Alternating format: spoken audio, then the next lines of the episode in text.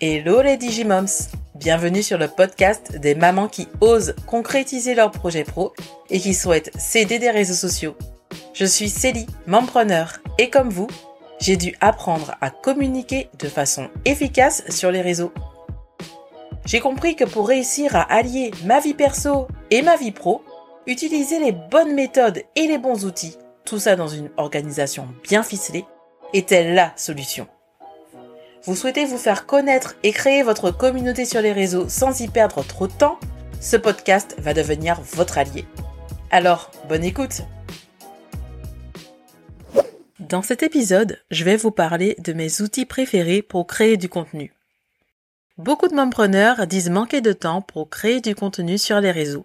Entre leur activité principale et leur vie de famille, c'est compliqué et du coup, elles baissent souvent les bras. Si vous en faites partie, J'espère que cet épisode vous aidera à sortir la tête de l'eau.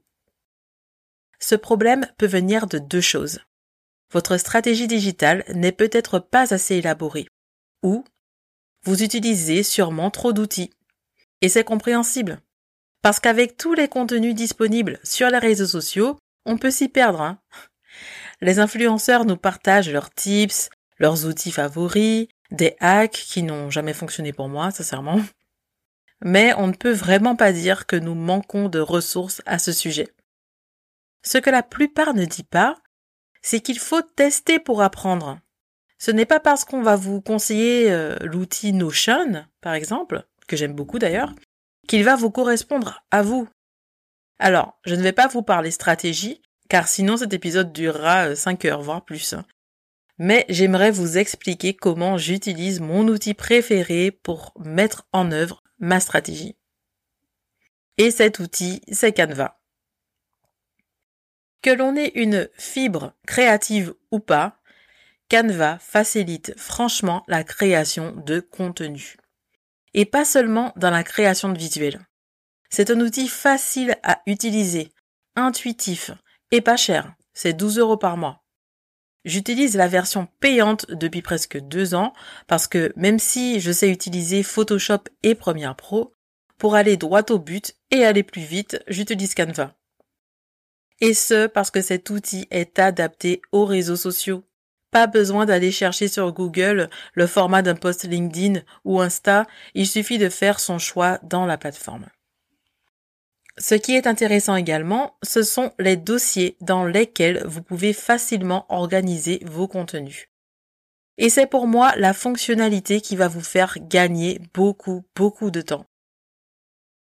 Les dossiers vont vous servir à classer vos contenus par thématique ou par format.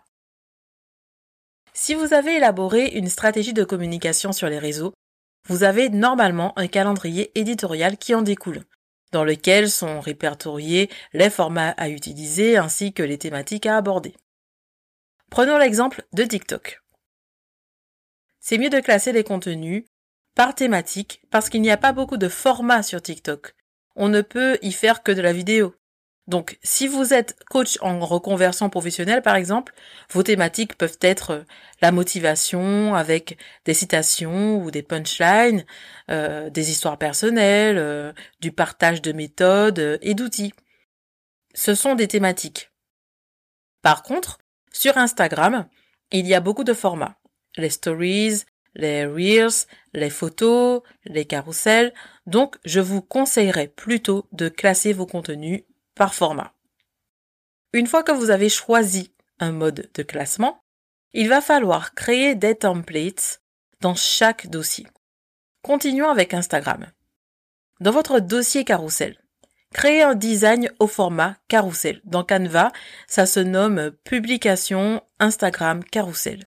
Et ensuite, vous pouvez soit choisir un modèle personnalisable, ou vous pouvez aussi Créez votre design de A à Z.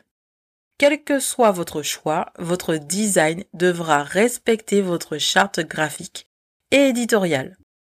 Vous pourrez ensuite dupliquer ce design à chaque fois que vous devrez créer un carrousel. Comme ça, plus besoin de se préoccuper de la forme, vous pourrez alors vous concentrer sur le fond. Et histoire de faire le lien avec votre calendrier édito, je vous conseille de renommer votre design avec la date de publication et la thématique du post.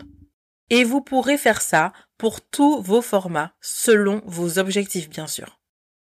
Mais un post, ce n'est pas seulement un visuel. Il ne faut pas oublier la description.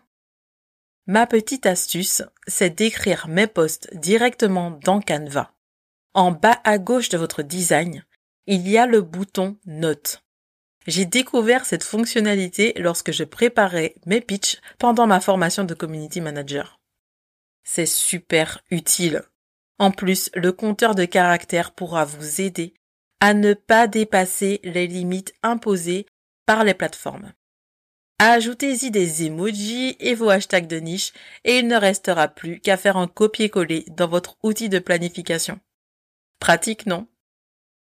Pour résumer, si vous n'aimez pas vous perdre dans tout plein d'outils, de logiciels, de plateformes, je vous conseille 1. de créer votre calendrier sur l'outil de votre choix, celui sur lequel vous vous sentez à l'aise et qui est très facilement accessible, comme un Google Sheet, Trello ou un calendrier Notion.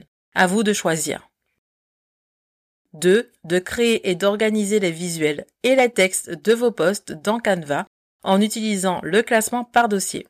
Et 3. De les planifier sur votre outil favori. Nous arrivons à la fin de cet épisode, j'espère qu'il vous a plu. N'hésitez pas à venir m'en parler sur LinkedIn et à me partager vos astuces. La suite au prochain épisode. Ciao